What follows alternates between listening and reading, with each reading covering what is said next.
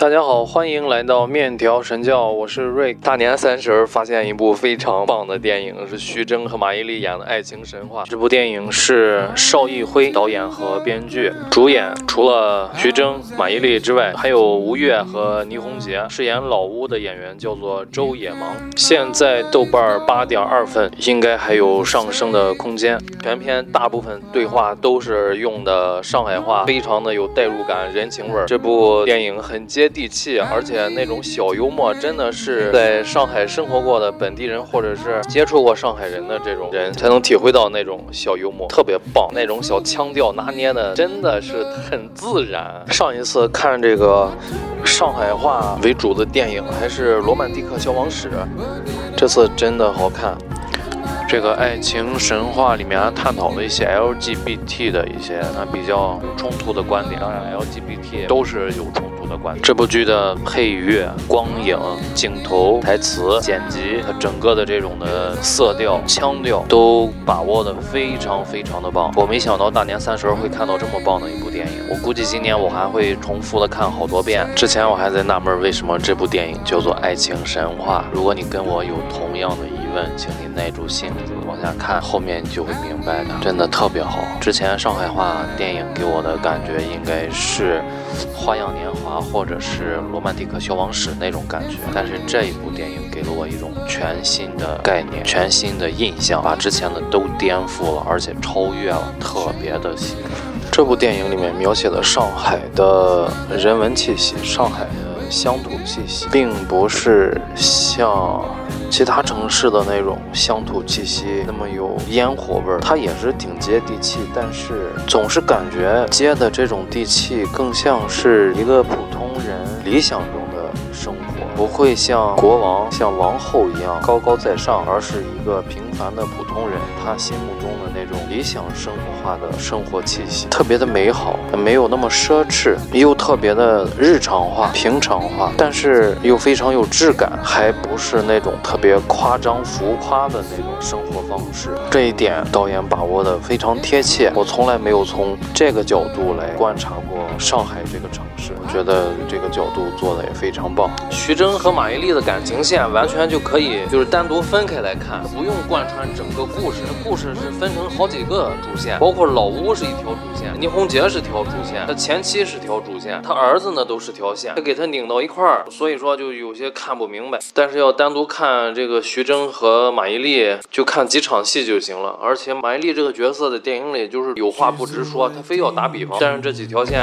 结合起来之后，给人的感觉还真是挺好，一点都不违和，非常和谐。这部电影把各个人物的故事线其实是搅在一起，但是又非常的公平，他会恰如其分的讲一些不同人的故事，让大家都还记得他们，每一个人都不是边缘人物。这个电影。就是一个这一撮人的一个群像戏，呃，塑造的这些人物角色都很丰满，而且各具特色。他们总的来说就是反映了导演眼里的部分上海的感觉。我看到也有评论说是这部电影不太接地气，呃，讲述的爱情、讲述的神话都是阳春白雪那种特别仙气飘飘的、有距离感的那种东西。怎么讲呢？我认为啊，这个评论说的也对，因为一千个。人有一千个哈姆雷特，我们不能认为这种群像、这种对上海和这个人群的看法就是错误的。我们要允许它的存在，并且承认他描写的其实非常的生动形象，能够打动一部分人。只是和你眼中的那种、那种特别基层的、特别艰苦岁月的那种有些差距而已。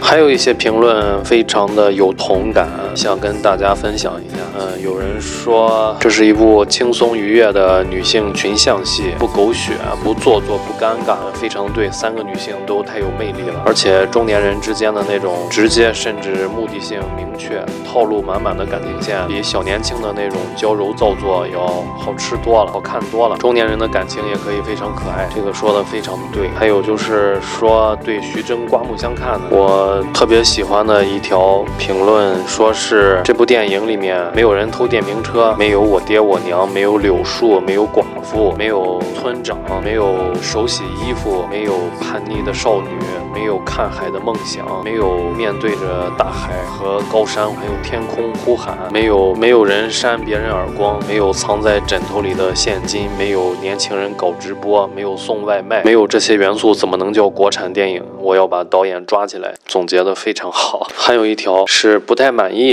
这部电影呢，其实说的也非常的对。电影的观众画像应该是照着豆瓣来的，一群住在大城市的老破小里不工作的寂寞中年人，嘴上说的都是艺术，脑子里想的都是做爱，喝着打折的酒，吹着当年的牛，连街边修鞋匠都在谈论阿姆斯特朗和哲学，喜欢自嘲但拒绝批评，偶尔被拆穿要一顿暴锤回击，看费里尼的时候都在吃东西打瞌睡，完了再在社交网站上给好评，如果加只猫就更完美了。这个评论就把电影里描述的这个群体就给非常无情的给拆穿了，但是他们乐在其中，也没有给别人添麻烦，所以说也还可以。然后下面一条评论是总结了这几场非常经典的戏。李小姐的那一页不过是断了高跟的名牌鞋，Gloria 那一页是需要收款的画作，贝贝的那一页或许是鲫鱼汤多加的调料。他们围坐在一起，听老屋讲起他的那一页。原来爱情可以是男人一生的海啸，倾覆一座城的波涛。已经经活到了不会为了一张素描而心动的年纪，爱情终究属于神话，不如护手霜和点心值得回味。太棒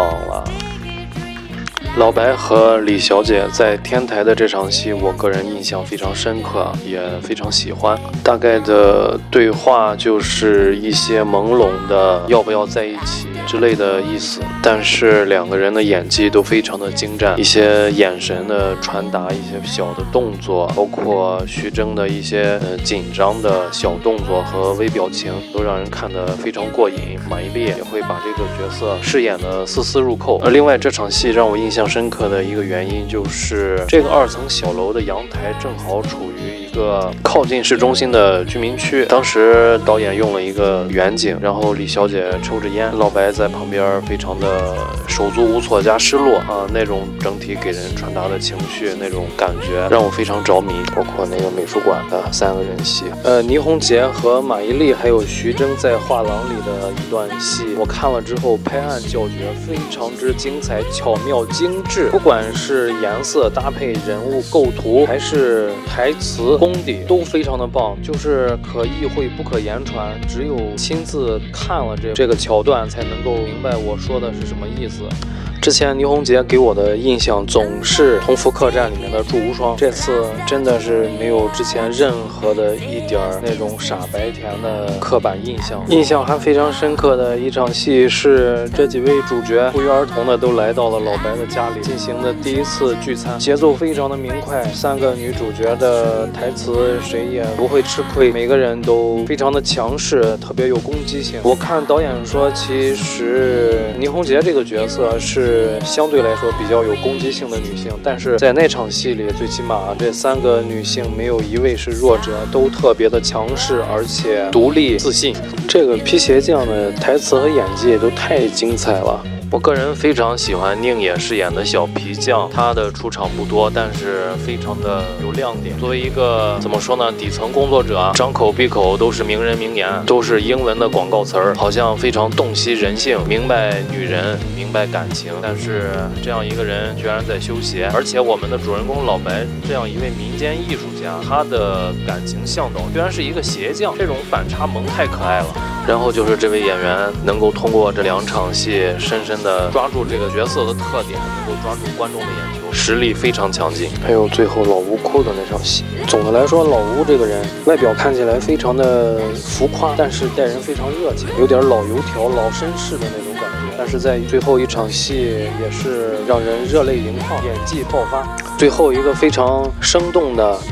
非常感人的、深情的一个老年浪子的形象，就在人心中画下了。老吴在布置画展的时候，跟一个美院的老师进行了一些不讲道理的争论，也能够看出他的性格，就是可以为了朋友两肋插刀。我可以对你非常非常的忠诚，不要求同等的回报，只要求你把我当朋友。这种性格在南方人当中，特别是精于算计、从商的这个南方人当中，还是。算比较少见，也有可能是我接触的少。这句话有点偏激。还有就是要讲一下几个人物不同的性格。然后我看了一下导演访谈，应该是儿子的这条线是为了让故事更加丰满，而不是为了衬托人物性格的。这三个女主的对待爱情和性的不同的态度。这三个女人分别是前妻贝贝，还有马伊琍饰演的李小姐，还有倪虹洁饰演的 Gloria。首先，她的前妻就是一个典型的双标分子，一边想要做既得利益的获得者，一边又想用不同的标准来批判其他人。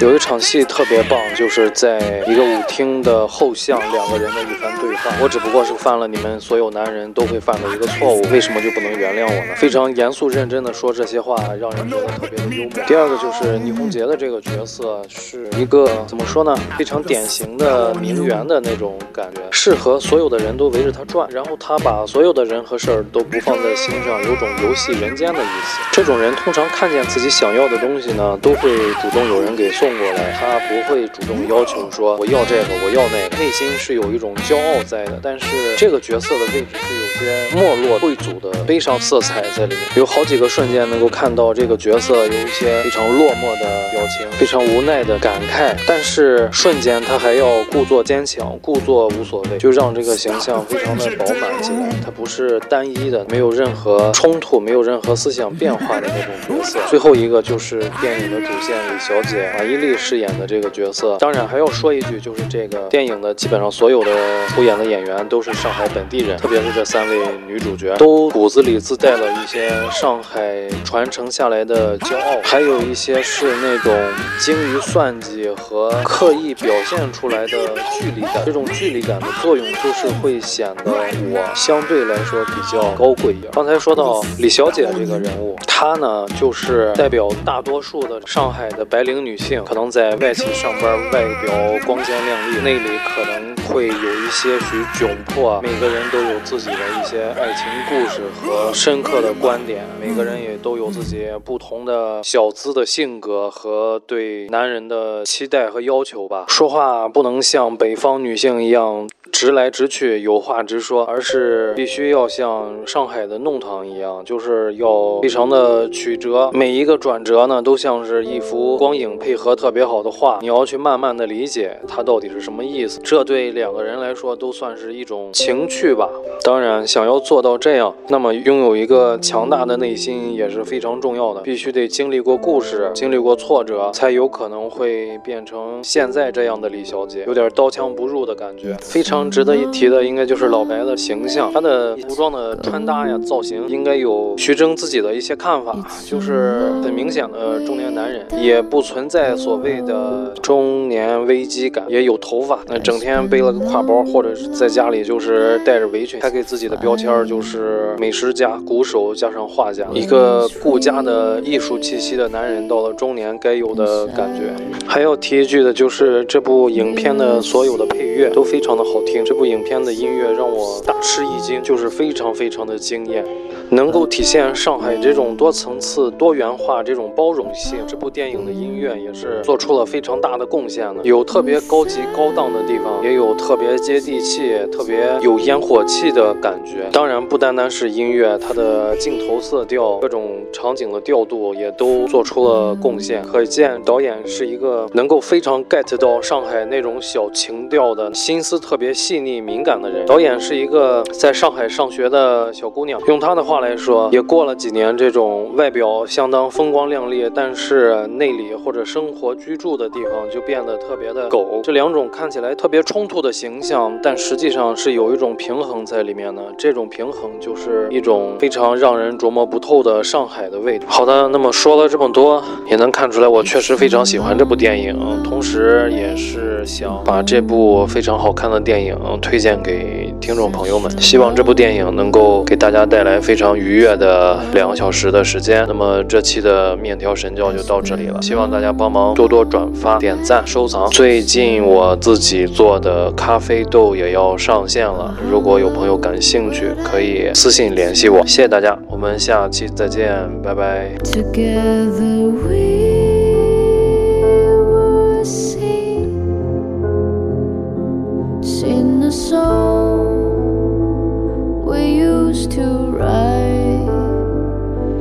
together